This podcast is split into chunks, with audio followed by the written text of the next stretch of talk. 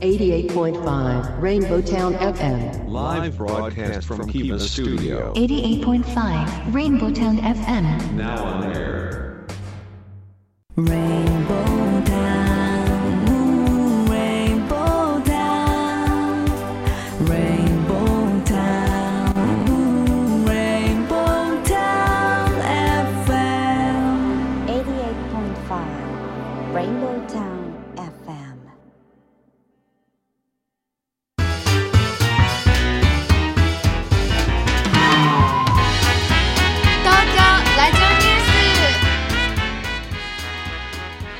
刻は14時を回りました。FM88.5MHz レインボータウン FM をお聞きの皆さんこんにちは。そしてパソコンやスマートフォンを使ってサイマルラジオやリッスンラジオでお聞きの皆さんもポッドキャストでお聞きの皆さんもこんにちは。東京ラジオニュースメインキャスターの松ピーこと松本哲弘です。レインボータウン FM 東京ラジオニュースこの番組は毎週火曜日に個性あふれるコメンテーターとニューノーマル時代の気になる話題を独自の目線で語るニュース解説番組です番組コメンテーターはライブ配信サービス阿弥陀代表阿南秀樹さんこと DJ ジェットさんと、えーニューノーマル時代の専門家集団を率いるえー株式会社エスペシャリの小島圭さんですよろしくお願いしますよろしくお願いします。す。何か小島さんがですね僕がオープニング喋ってる時になんか目を見開いたところがあるんですけど 何かありました？何もないです。大丈夫です。さあね、えー今週からお盆ウィークですが、はいオリンピックも終わりましたね。ねすごかったですね。素晴らしい。うんやっぱりスポーツ素敵ね。はい。うんねなんだかんだねいろいろね政治的なこと経済的なこといろいろね世間では言われてますけれどもまあなんせねやはりこう筋書きがないドラマといいますか、ね、このストーリーをね何にも変えたいものはないですねさあそんなことをしていてもうお盆ウィークとはい。いうことですが今朝ね私、えー少し早めに、えー家を出ましてうんスタジオに向かったんですけれども気のせいか人が少ない気がしたんですけどねああ、電車とかね駅とかちょっと電車少なかったかもしれないですね。車どうですか？いつもと変わらない？車空いてました。空いてましたね、はい。だからやはりお盆ウィークはお盆ウィークなんですかねそうですね。皆さん、うんあのだんだんずらして取られるから、うん今結構取り始めてる感じですかね。そんなに帰省してるわけでもないけど、うんお家にはいる。お家にはいる、お家にはいるから、きっと大勢の方が聞いてくださってますね。うん、そうですね。ね、でもあの街は昨日あのちょっとはい。渋谷あたりを通りかかったんですけど、すごい人は多かったですよ。すごい人でした。あうん、かで言ってもね。ね。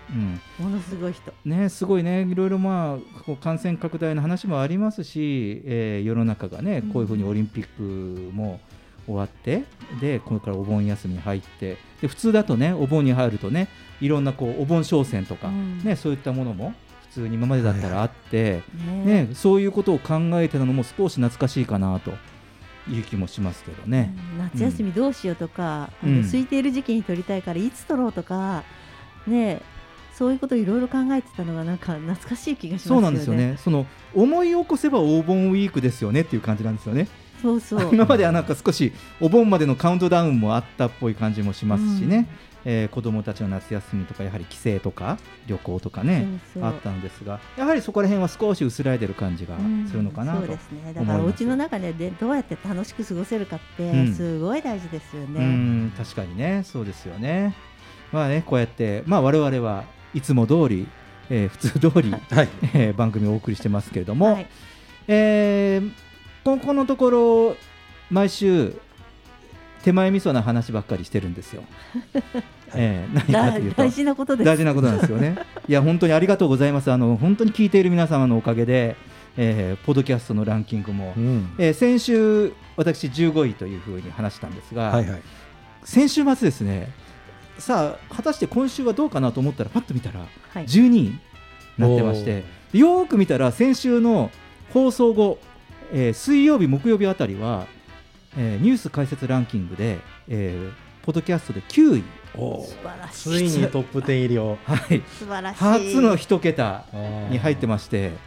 すいません。その事実をですねリアルで見るのを見逃しました。ちょっとだけ気を許してたので、ね。うん、これから毎日でチェックしなきゃいけないかな。とあれリアルタイムで見ないと保存できないんですよね。そうですね。その状態がね。そうそう。その状態が保存できないですね。でそれに合わせて、えー、とニュースカテゴリーでも、うん。えーランクアップしてましてですね、えーまあ、いろいろいろんな他局の 有名なニュース解説番組と、えー並ぶようなところまで、えー来ているうん。東京ラジオニュースですが、はい。えー先日あのいろいろねこういうポッドキャストっていろんなところねどこから聞いてくれてるのかっていうことが、うん。全国ねどこが一番多いのかっていうのもすごいわかるんですよ。はいはい。ね、でそれ見てましたら、えージェットさんと驚いたのが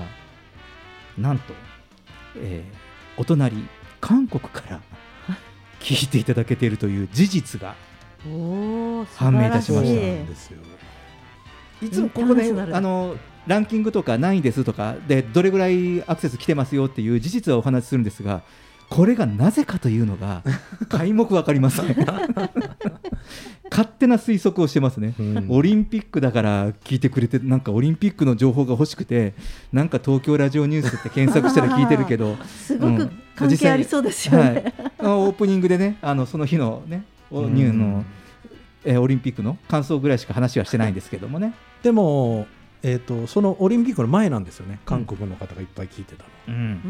うん。そうですね。うん。あ、その前からですか？その前からですね。だから何かね、こうトリガーがあるのかな、うん。そのニューノーマルとか、少しトレンドとか、うん。日本トレンドとか、そういうことを入れてるんですよね。流行りとか、流行とか、ううんん。日本のニューノーマルとか、そういうそのキーワード入れてるんですけど、うん。何かしらね、それが作用してるのかしらね。ねなんか教えてほしいですね、これどうやってすればいいんですかね。専門家の人ちょっとお手伝いしていただければとね思いますけれども。はい、えーさて、えー毎週オープニングでニューノーマルな話題をニュースピックアップとして紹介していますけれども、えー今日は博報堂が実施したニューノーマル時代の購買行動の調査からですさあ調査結果からはオンラインと店舗を目的や状況に応じて使い分ける生活者の姿が見えてきました。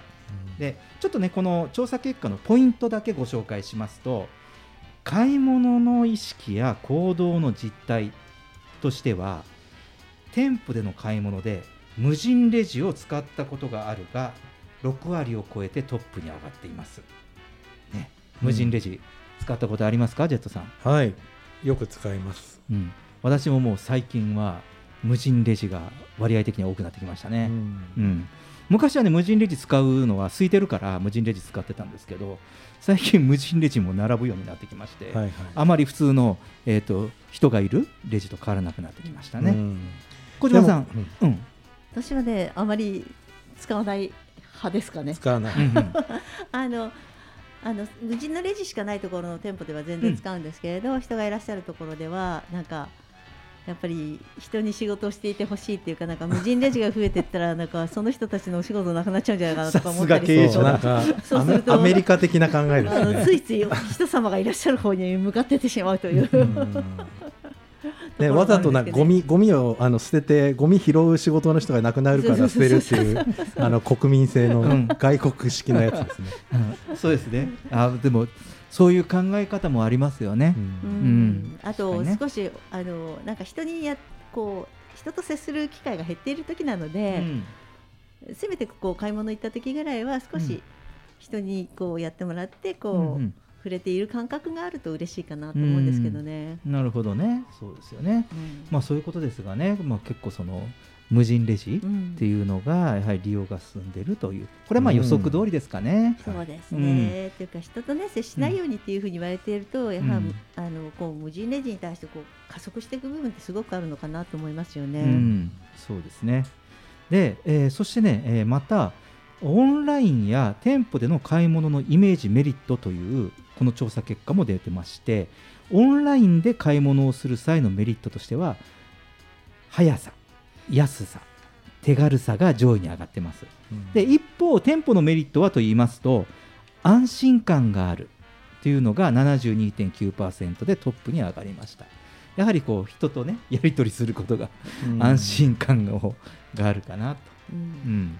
ね、先ほどね小島さんが言ったところもそうかな。うん。あとその場で聞けるとかね、うんうん。あの電気系のものを買いに行ったりするとやっぱりお店の方に、あのそれぞれの商品の利点をうん。お話ししてもらうと、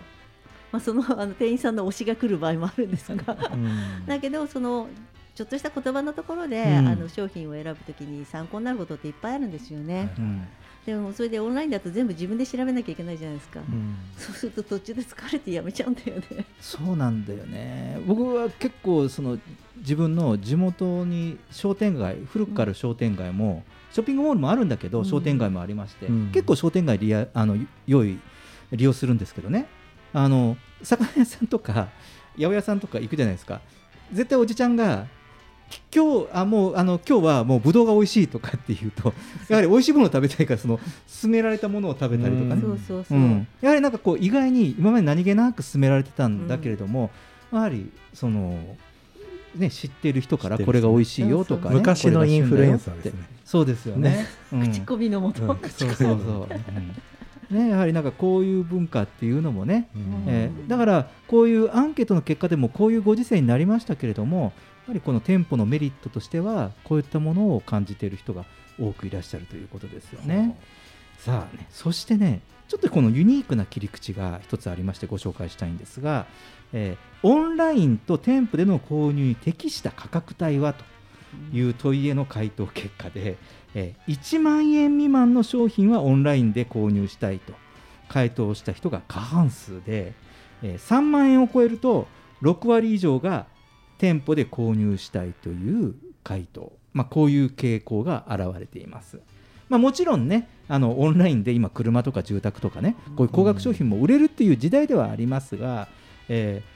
この金額にうんたその傾向値としてはですね一番以下はオンライン、うんで購入したい、まあ、オンラインだと、まあ、まだまだ安全かな安心かなっていう部分とやはり3万円を超えると新庄としては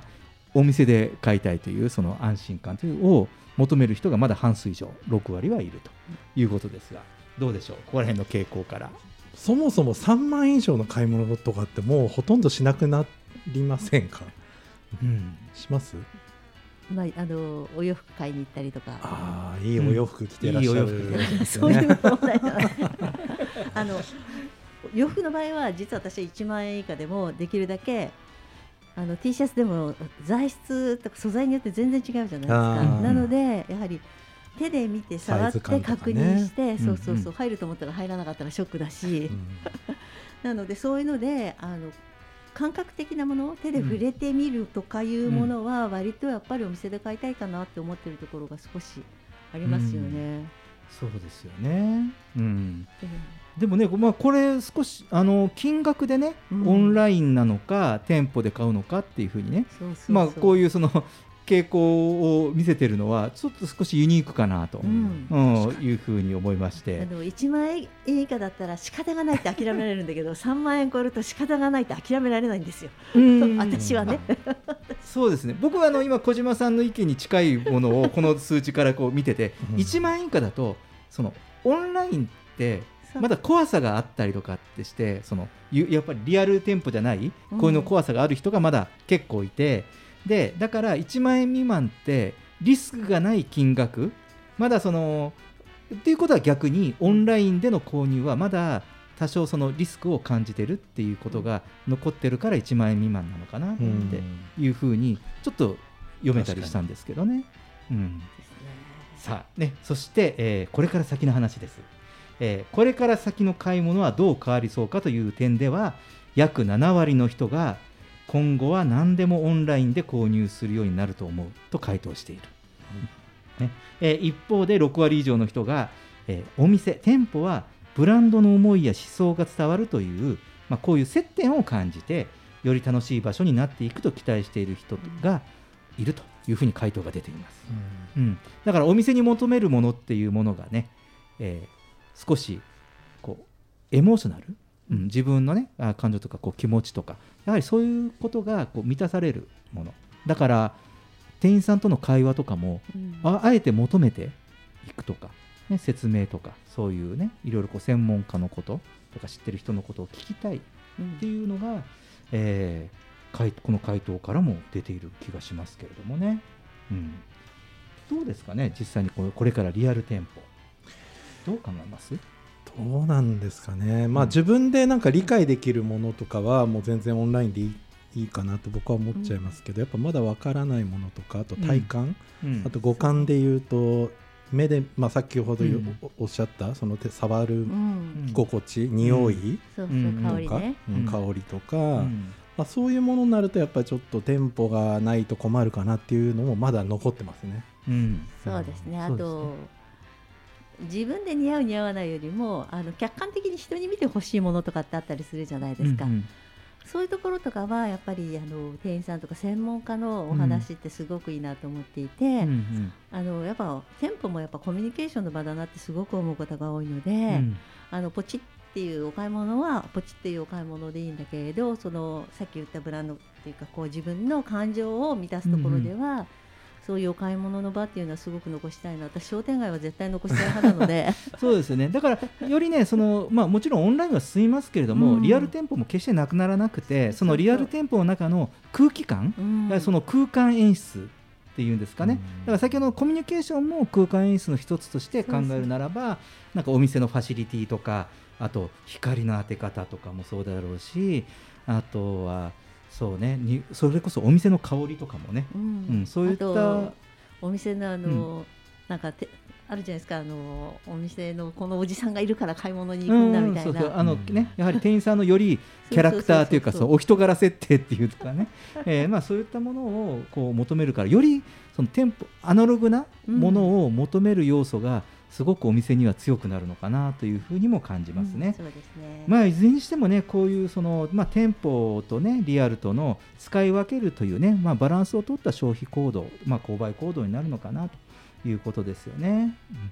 まあ、こういうね、えー変化をこう読み取ることも、ね、こう変化が激しいことも、ニューノーマル時代の特徴ですかね。はい。そうですね。あっという間にいろんなものが変わってきますもんね、うんはい、えー以上、今週のニュースピックアップでした。東京ラジオニュース。東京ラジオニュース。東京ラジオニュース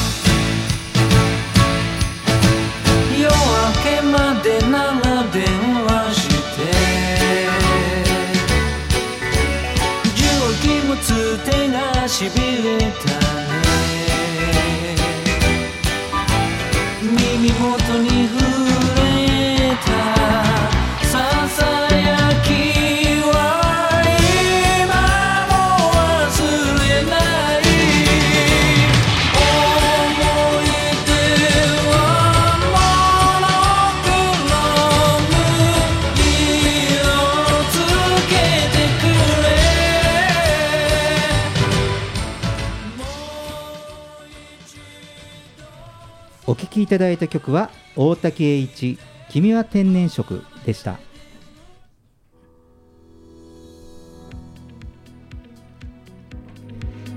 レインボータウン FM 東京ラジオニュース今日前半のニューノーマル剤のニューステーマはワーケーションで散歩よしとはです。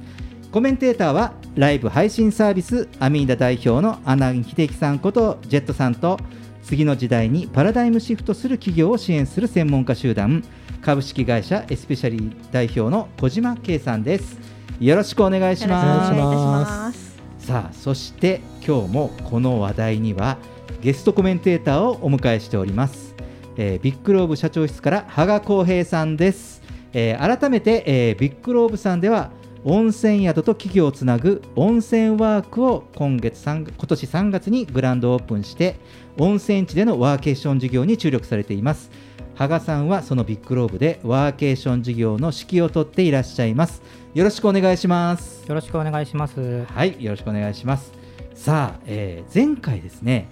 ワーケーション普及の課題、ヘルスケアが鍵というテーマが、実は結構反響がありましてですね、はい、あの今日オープニングで話したあの、おそらくポッドキャストの上昇ランキングは、前回、羽賀さんに出ていただいた回から急激に上がってるんですよ。うん。はい、であのきっと、えーこれからも羽賀さん効果にあやかって笑っていこうあやかりあやかりでよろしくお願いやーでもですね、あのね事実ね、あのこのワーケーションのこ前回の話題から本当にあの、えーいろいろコメントとか意見もいただきましたし、えー直接も話を聞いたりとか、えーしたんですけれどもね、えーこういうそのワーケーションという言葉も内容も初めて知ったというリスナーもうん。結構いましてですね、まあ、確かにね、今ね、あのこう事業領域とかにね、携わってる、ね、方々からすると、もうね、かなりいろいろ進んでますからかもしれませんが、えーまあ、こうやってね、ラジオを通して発信をすると、初めて聞いた、えこういうこと、こういうことになってくるんだ、これから世の中は。というね、声も出てるようですが、うん、で、えーまあ、こうやってその改めてワーケーションへのその期待とか、えーまあ、課題を知る知っていくという、まあ、今回はトークをしてみたいなと思います。であのせっかくね羽賀さんお越しになってますからその実際にこの羽賀さんのビッグローブではその一つのその企業にとってのワーケーションの可能性ということについてあと確かその一つは自社の社員さんの働き方の変化っていうのが課題だったとも伺っていましたけれどもそこら辺どうでしょう、あそうですね、うん。やはりあのコロナになりまして、まあ、テレワーク、在宅勤務をしてくださいというふうな世の中になったときに、あのビッグローブは、えっと、9割ですかね、あの在宅勤務に切り替えたんですね。で在宅勤務に切り替えて、うんもちろん良かった点もあるんです、あの仕事個人の仕事が非常にあの生産性が上がったとか、うん。集中してできるとか、うん。あの通勤時間のストレスであったりとか、まあ、そういったものがなくなったので、あの働きやすくなったとかですね。うん。で一方でやはりその、まあ、対面で会えないことによって今までその、まあ、対面であったからフォローできたことっていうのができなくなっていったりとかあの、まあ、従業員同士のなんて言ったらいいんですかねあうんの呼吸じゃないですけれどあもーフォローし合う空気みたいなものがどんどん減っていってそこが今度こう課題になっていったりとかですね、うんうん。あとやはりその在宅であの気持ちよく働ける快適に働ける環境がなくて、うん。それがストレスになってしまって健康被害になったりとかですね、まあ、そういった問題がいろいろ出てきました。うん。いやねだから結構そのこういうテレワークとか働き方が変わってくることでもろ刃の剣じゃないんですけど、はい。両面がねこうあるっていうことなんですよね。うん、でまああのこういうね課題というのはねそのテレワークに踏み切るその企業さん会社さんとは共通の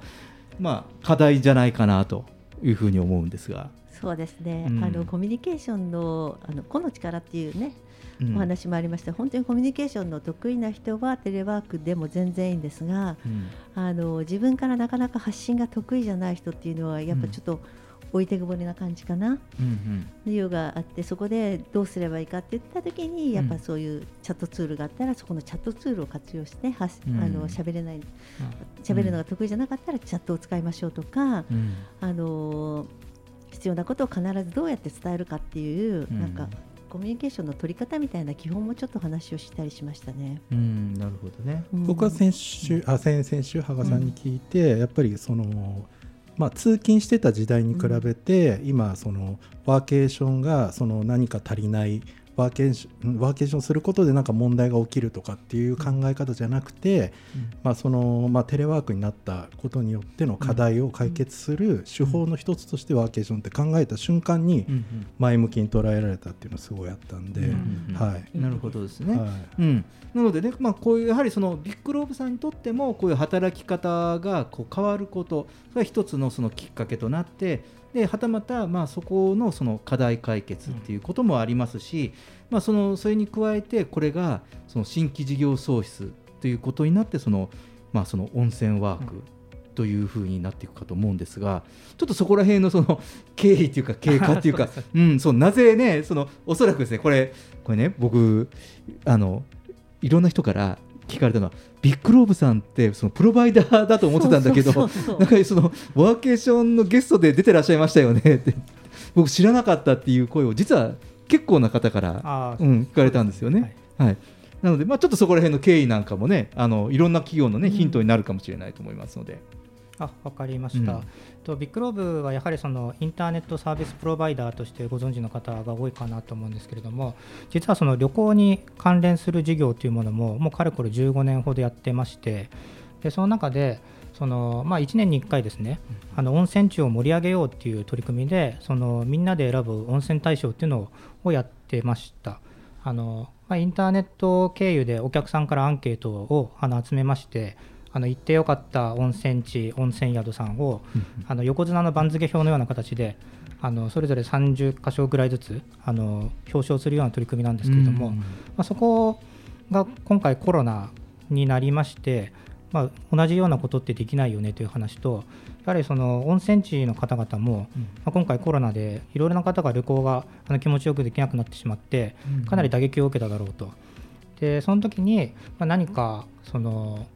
で大事な温泉地なのであの日本っていうのは、まあ、外貨を獲得するためにはやはりその温泉地観光業っていうものを伸ばしていかないと、あのいけないので、まあ、このコロナで滅んでしまったら非常に悲しいなというところもあって、何かお助けできる方法がないだろうかっていうのが、まあ、着想の,、うん。の起点といいますかというところですと。うん。でそれでその、まあ、温泉大賞のつながりからいろいろな温泉地の方々とそのお話をさせていただいて、まあやはりその平日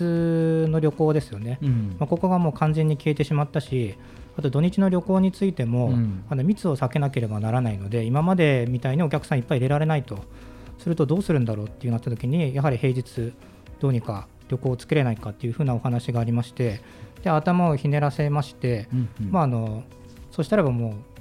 企業が行くしかないだろうということで、まあ、ワーケーションの事業を立ち上げたっていうふうなそういう取っかかりになってますね。うん、だからあの結構こう面白い、まあ、今の時代だからこう多様性のある発想ですよね。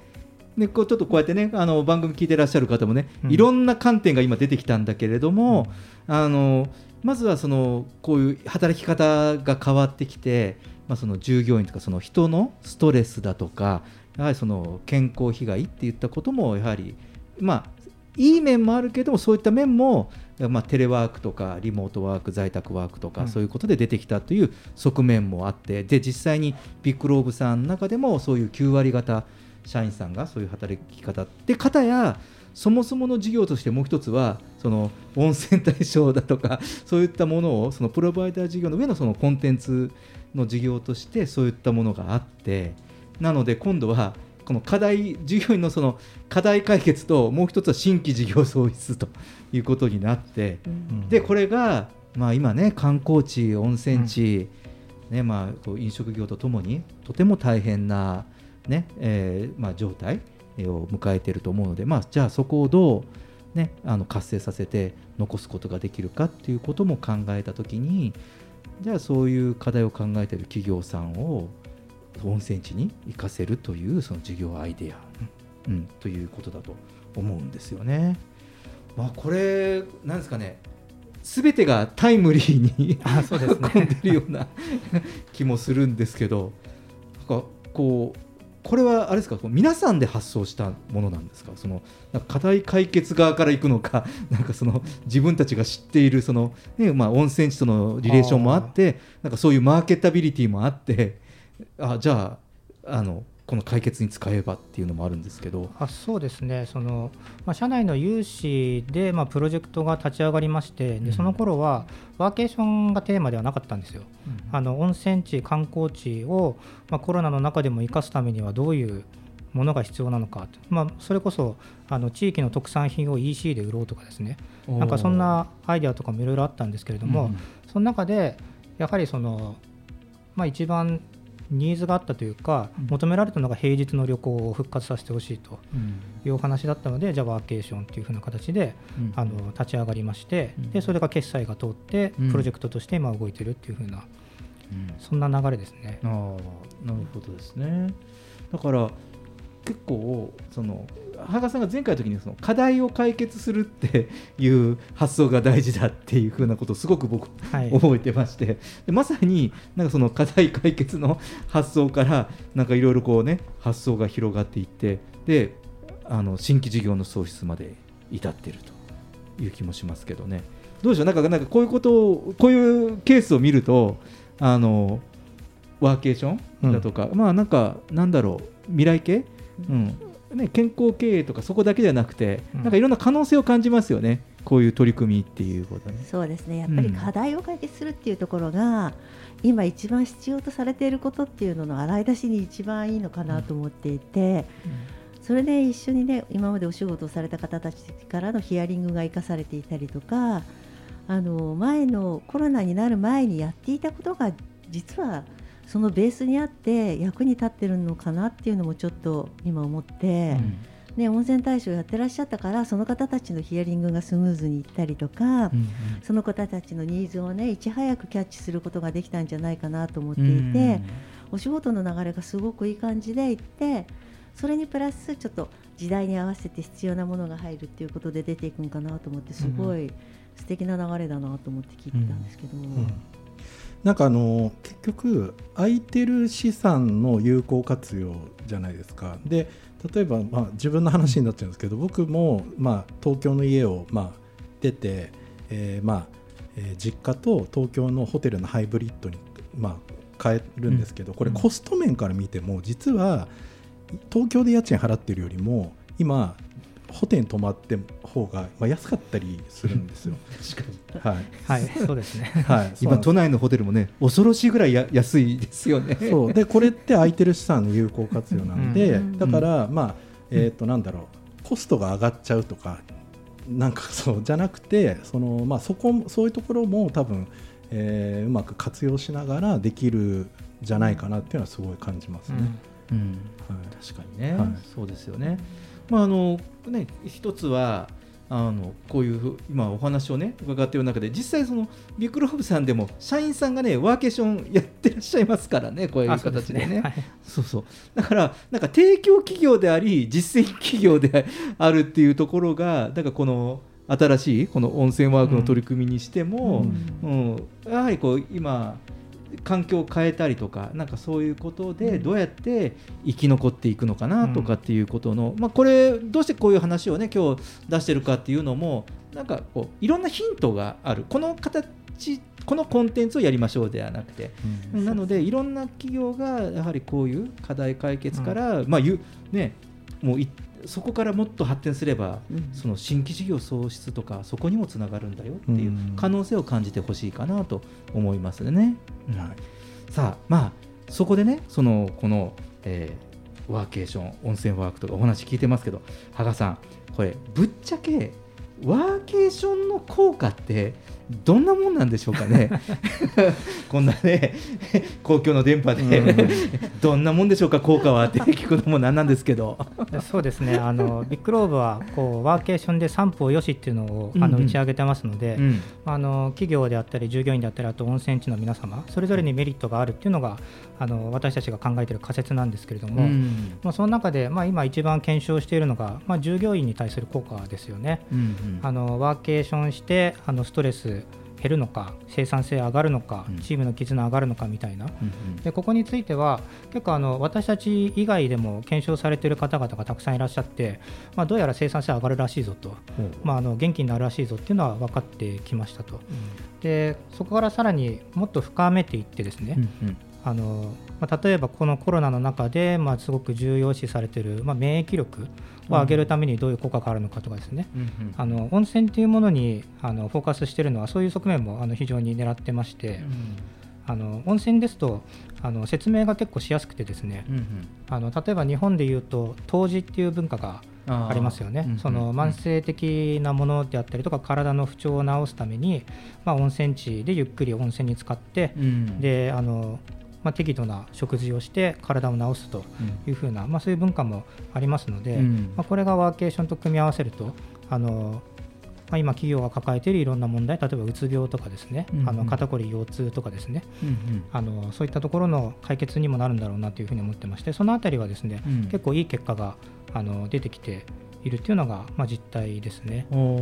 でこれからやはり求めていくのは、うん。あの従業員だけではなくてじゃ企業にとってはどんなメリットがあるのかということですよね。うんうん。あのまあ、ワーケーションに従業員を生かせてその投資対効果があるのかどうか、まあ、企業の目線で言うと例えば業績が上がるのかとか、うんうん。あの人材が成長しているのかとか、うんうん。あと一体感を持ってなんかこうことに向かっていってですね、うん。あの生き生きしている社員が増えたのかどうかとか、うんうんあと辞める人が減らないかとかあと、まあ、新しくあ人材登用しようとしたときに採用活動がスムーズにいくかとかですね、うんうんあのいろいろな観点でのメリットっていうのがあると思うのでそのあたりもしっかり分析していきたいなというふうに思ってますね。なるほどね。さあ今ね、うん羽賀さんからねないろんなその効果の指標みたいなところが出てきましたけどどうでしょうジェツさん。そうですね、うん。なんかやっぱ企業と従業員の、うん。まあなんていうか向き合い方っていうのが多分変わってきたと思うんですけど、まあ、前は例えば売り手市場と買い手市場があって、うんうん。その売り手市場になると、まあ、従業員はまあ条件で会社を選ぶとかなんとか。で今度買い手市場になると企業はリストラしたりとかっていう、うまあ付き合い方だったと思うんですけど、うん。まあ、いこれからは例えば先ほど言ってたその、えーまあ、うつ病の問題とかそういうところも、うんうん。まあ、治療ではなくてもう今未病の時代なんで、うん。まあ、そういうなんだろう起きる前に防げるようなえーことをすることでもうちょっとそのなんていうの増社員が増減するんじゃなくて安定的にもっと、えー教育に、うん。えー力入れれる環境の一個手前の環境を作るとか、うんうん。まあ、そういうのにはすごいワーケーションっていうのは有効だなってすごい感じましたけどね。うんうん。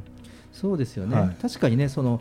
なんですかねその子供たちと同じでやはりその社会に出てきてその例えば新人新卒採用したりとかって言った時にやはりその社会の企業としての多分上層教育って僕必要だと思ってですね、まあ、それがないからやはり今のその社会に出てからのいろんなストレスとかそのね病気のようで病気でないって扱われたりするところ、うん。で何かできないのかということで手を打てなかったところになんか一つこうカンフルになりそうなこう気配をこう感じるんですよね、そのうん。羽賀さんのお話とかこう聞いててもですよね。確かうん。どうでしょう、小島さん。あの環境が変わるってすごく気分が変わるじゃないですか。旅行に行ったりした時もそうなんですが、あのテレワークとかそういうのを家でやることとやっぱり温泉に行くっていうことの違いってすごくあるなと思ってるんですよね。今ねあの羽賀さんから教えていただいたあの効果効能っていうのはそう大々的に言ったっていうのがちょっと薬事でわからないんですが私の方では、そういうものがあの実際のあの社員のみんなにもあの共有できたらいいなと思うし、ちょっと悩んでることもお湯に使ったらふわっと抜けていくとか力が抜けるとか今の時代みんななんか何とかしなきゃとか不安で肩に力が入って生きてる人が多いので。温泉ってそういう面のリラックスすごくいいなと思って、リラックスして帰ってきたらその後はぐったりしないで働いてくれればいいかなっていう。ちょっとあの、気持ちがね。だからあの活性化してあの温泉ワークに出してあの活性化して返していただけると嬉しいなっていう。だけどね、そうですよね。まあね、あのこういうね、えーまあ一つその、ひまあ人にとってもその企業にとっても、えーまあ一つ効果指標になるようなこともやはりこう実証、まあこれをエビデンスって言うんですかね。うん、まあそういうこともこう考えてできるとその。一つはこう三角のしやすさもあるんではないかなというふうに思います。はい、ではちょっとここで、え1曲いきましょうか。えーアンリでサマーキャンドルズ。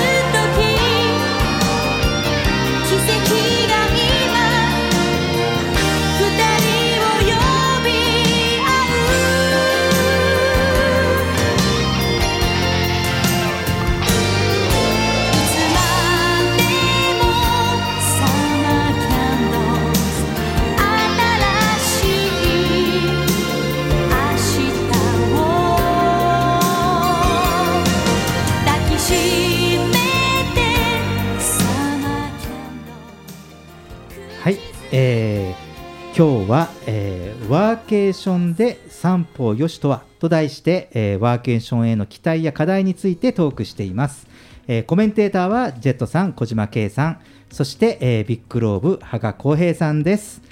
えー前半ではですね、えーまあ、ワーケーションの効果効能っていうね まあこんな言い方をして、まあ、これね一般化していくことが大切かなというふうにちょっと思いました、うん、でもまあそのこれってその現地のお宿ホテルさんとかね温泉地のその施設さんとか、えーまあそのね地元自治体とかとの連携やその効果を上がるためのアクティビティ、えープログラムなんかがちゃんとできてないとそのヘルスケア的な効果も上げられないというふうに思うんですけれども、ね、ここら辺の取り組みっていうのはどうなんでしょう？あそうですね、うん。そのやはり、えっとまあ、私たちは温泉地でワーケーションというふうに、あの歌ってますので、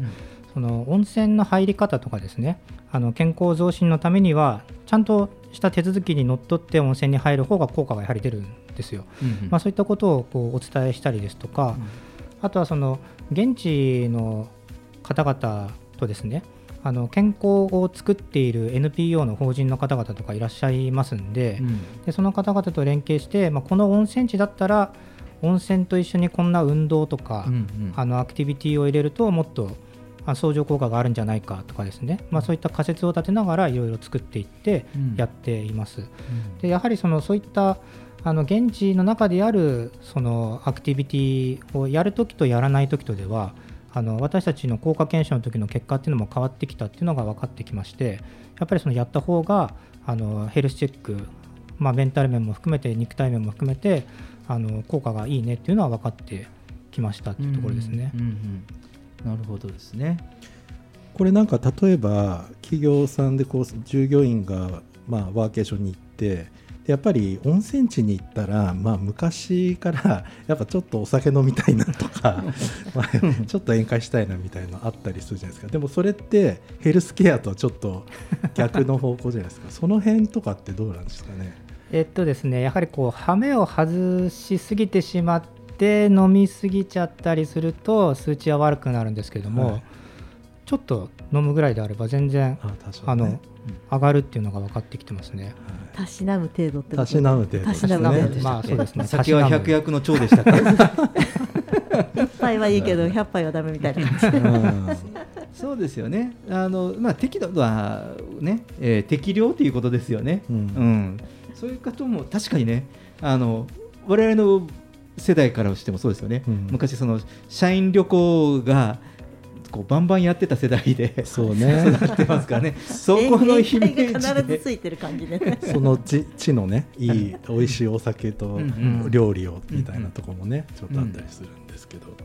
そうですよね、でもまあこういうねそのアクティビティプログラムもね、えーまあ用意されているとえーいうところですけれども、えーまあ、こういうふうにねあのプログラムもあって先の前半の話じゃないですけれども、まあ、こういう考え方もできるとするとね、まあ、その実際、えー企業さんに一歩踏み込んでみたいところもあるかと思うんですが、うん、あの実際にこういうその一歩踏み込みたい企業さん、えーそこに対してなんかこう例えば温泉ワークさんでは、えーこういう用意があったりとかするんでしょうか？あそうですね、うん。えっと、今はちょっと募集を止めてしまったんですけれども、うんうん。あのトライ温泉ワーケーションプログラムというふうに題しまして、うんうん。あのまあ、温泉ワークと提携くださっている温泉地で、まあ、企業の方々を誘致してですねあの効果検証をやると、まあ、ワーケーションやってみてくださいというふうな取り組みをあのやってまして、うんうん。えー、とちょっとコロナの影響で少し長引いてるんですけれども、あの20社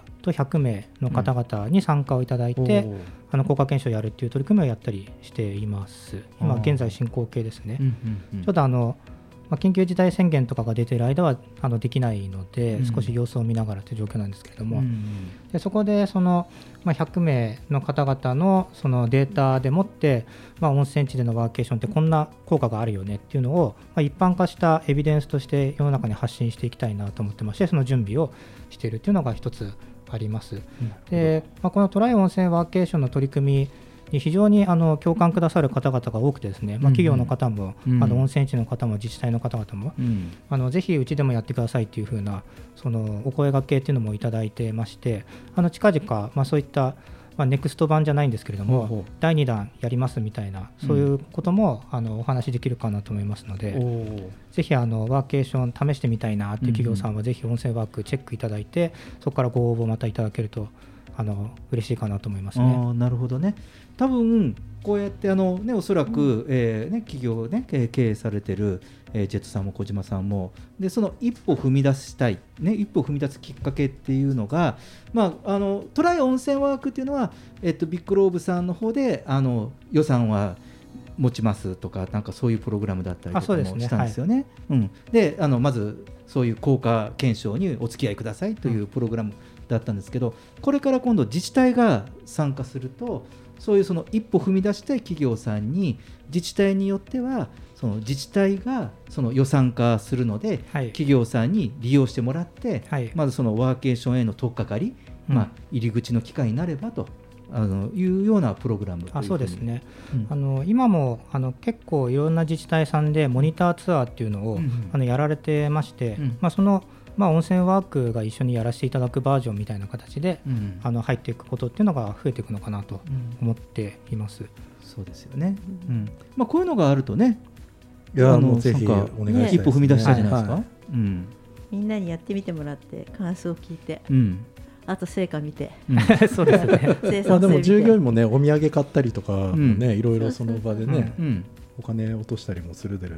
しね、うん。はい、そうですよね。そう。散歩よしです、ね、そうですね。だからもうまさにね、その社員さんにとってもそのハイブリッドな働き方ができて、うんまあストレスも緩和できて、で会社にとってもまあいわゆる今言われている健康経営とか生産性向上だとか、あとね、まあいろんな先ほどいろんなそのね、えーエビデンスというかその指標、効果の指標あの羽賀さんおっしゃられましたけれども、そういうことにもつながって、えー温泉地とか観光地にとってはやはり来客となる、ねまあ、特に平日とかも利用も増えるということもあって、まあ、これが本当にうまく回るとその散歩よしというふうになるんじゃないかなと思います。でそしてそのためにはですねまあ、こうやって今日もあのお話を伺ってますけれどもワーケーションへの理解とその自社の解決課題をというのをね啓蒙しないということもあるのかなというふうに思いました。はい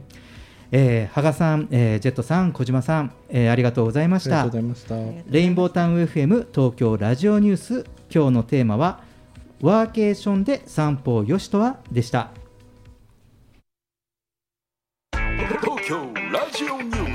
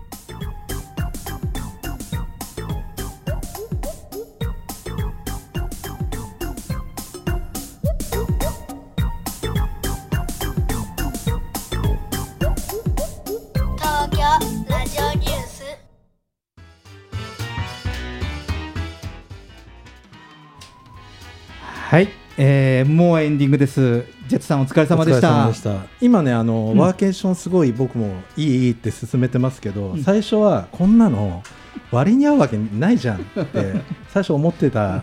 方なんで、うんうん。やっぱりこうこういう啓蒙活動というか、こう教えていただいたらうん。変わっていくもんだなっていうふうに思い思ってますけど、ああそうですよね。ね。うん。そうですね。あの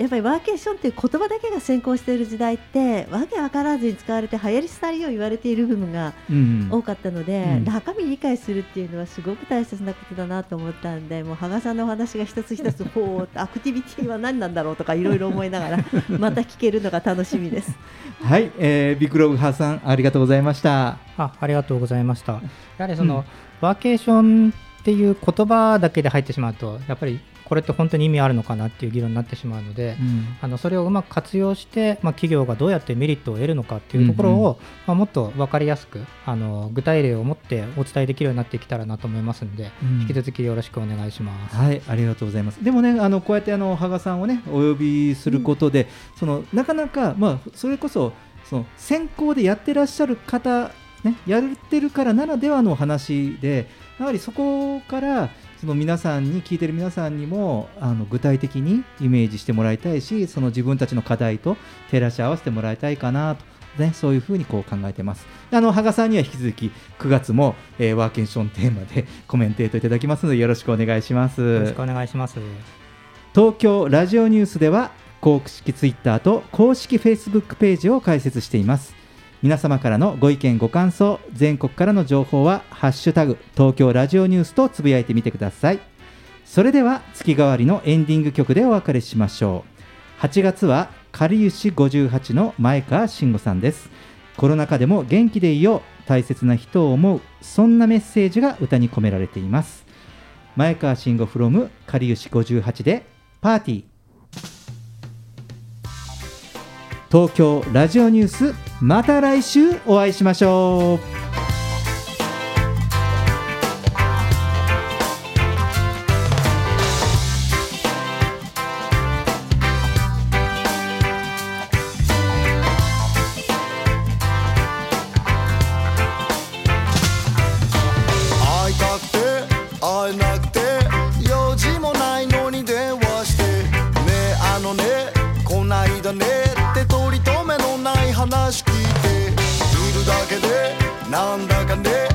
弾けて飛び出しちゃいそうで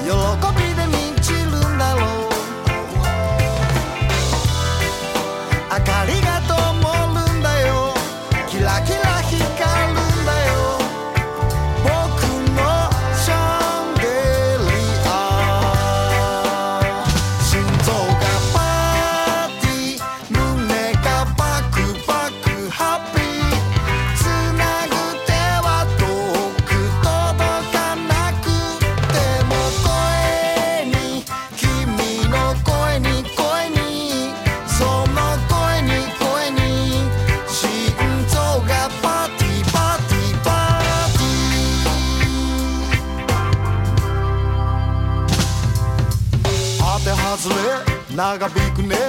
いいことばかりは起きないね。元気でね。気をつけてって何気ない言葉がしみるね。ポジティブネガティブよりね。アクティブアクセク積み重ね。だってだって。